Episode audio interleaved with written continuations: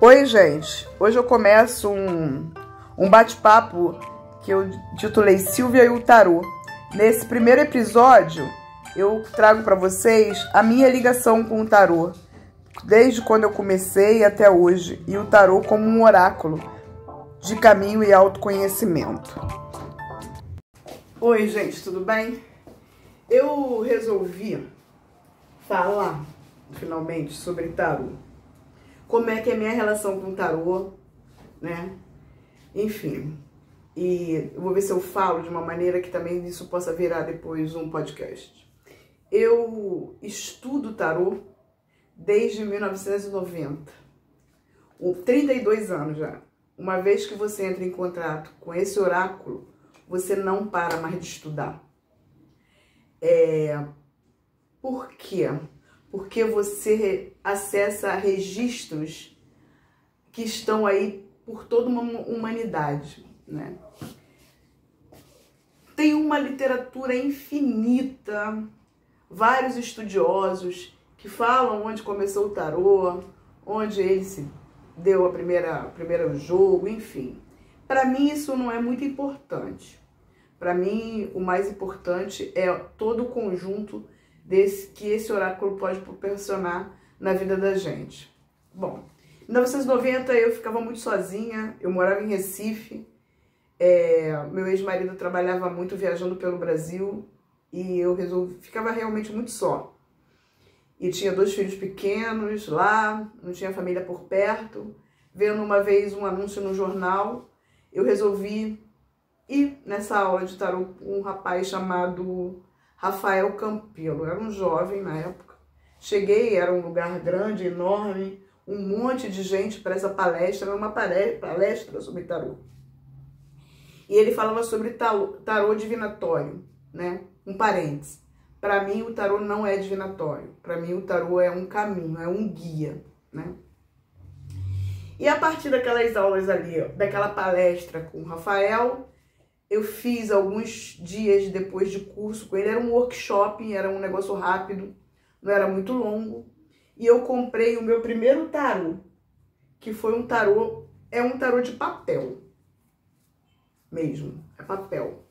E esse tarô foi com esse tarô que eu aprendi a ler. E esse tarô começa com os arcanos maiores, né, que a gente chama de arcanos.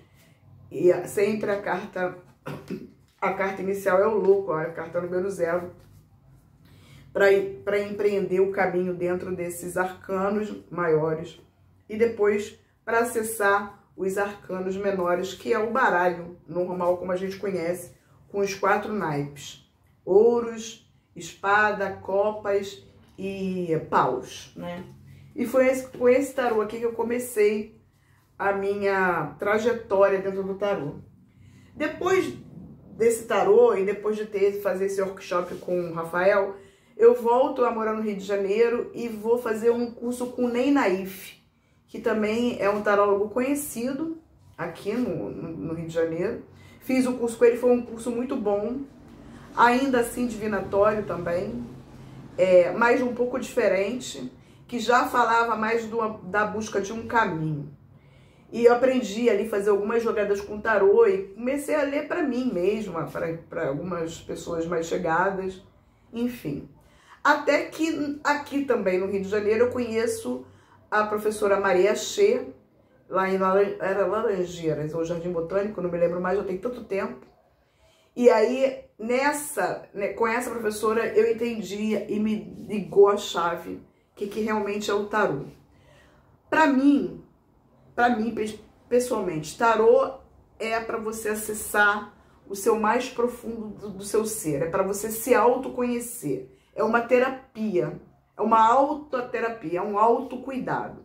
Você se depara com muitas coisas que você não quer ver, né? e muitas coisas que você não sabia que te, te traz para uma até um, um acalanto, né? Que você também pode ser daquele outro, daquela outra maneira. O tarô ele vai acessar os registros acásticos, segundo a Madame Blavatsky, ou o inconsciente coletivo, segundo Jung, né? Ou a luz universal, enfim. Aquilo que está registrado para a gente enquanto ser humano dentro dessa humanidade. E aí, nesse, nesse curso com Maria Xê, eu fui por esse caminho do tarô ser realmente uma cura para minha alma. E foi. Durante todos esses anos, o tarô é a minha cura de alma. É o meu oráculo, onde eu vou lá é, pregar, consultá-lo, né, quando eu tenho aí algumas questões minhas pessoais, e ele sempre me dá uma direção. É, eu comecei a, a, eu, eu achava que eu nunca ia ler para ninguém, né?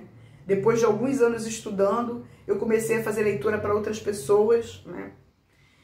Até que eu levo esse, o tarô para dentro do terreiro, eu sou um bandista e lá eu começo a fazer leituras para outras pessoas e o, e o que se cobrava de, de jogada para tarô ficava o dinheiro para a casa espírita.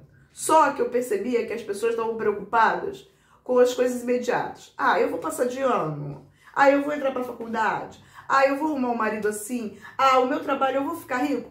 E o tarô não é isso, gente. O tarô não é pra gente adivinhar nada. Você vai passar aqui nesse planeta, nessa existência, o que você tiver que passar.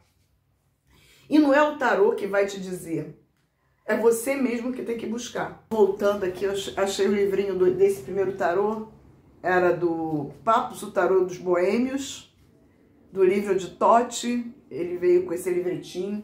Que aqui sim vem as partes divinatórias, se o temperança, o lado positivo, negativo.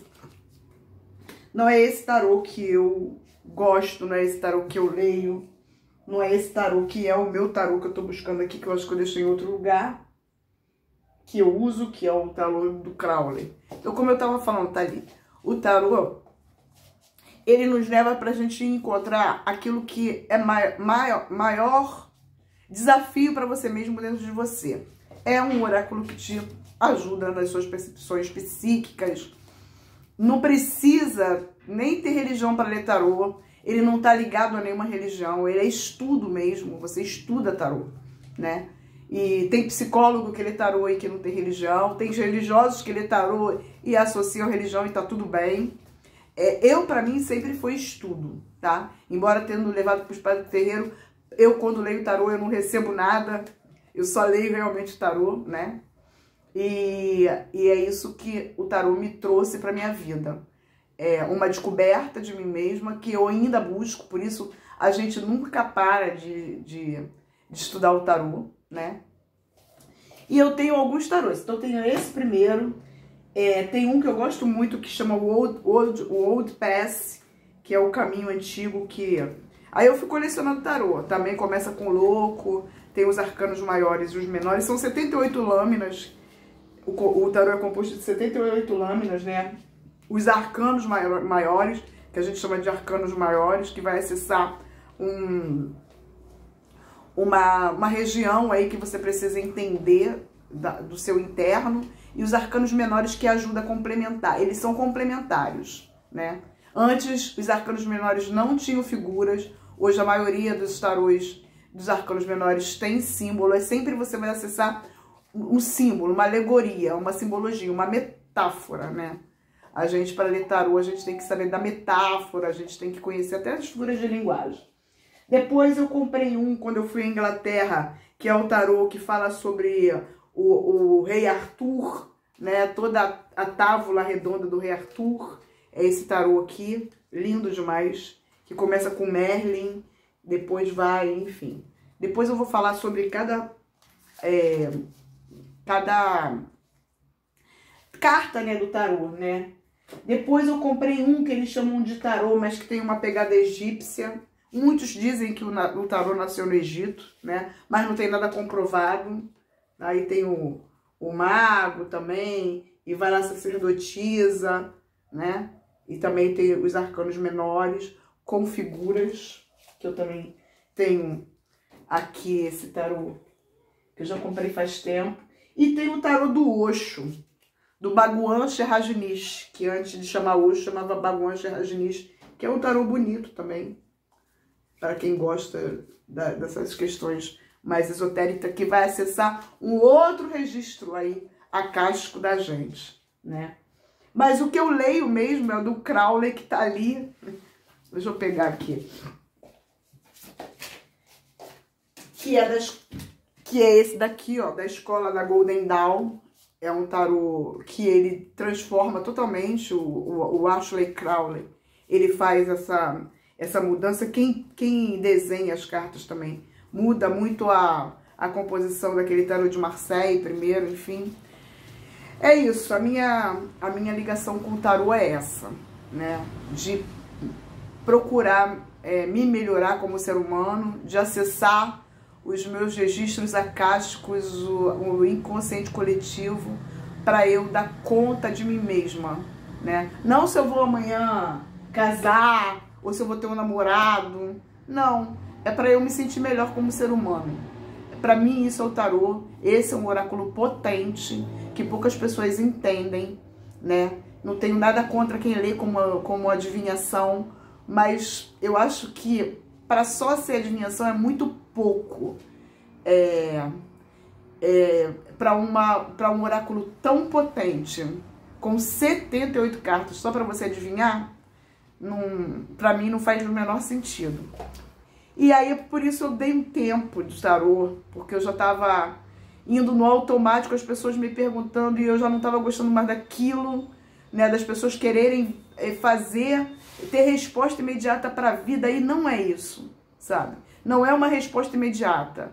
O tarô é uma resposta a longo prazo. O tarô te oferece uma mudança de caminho.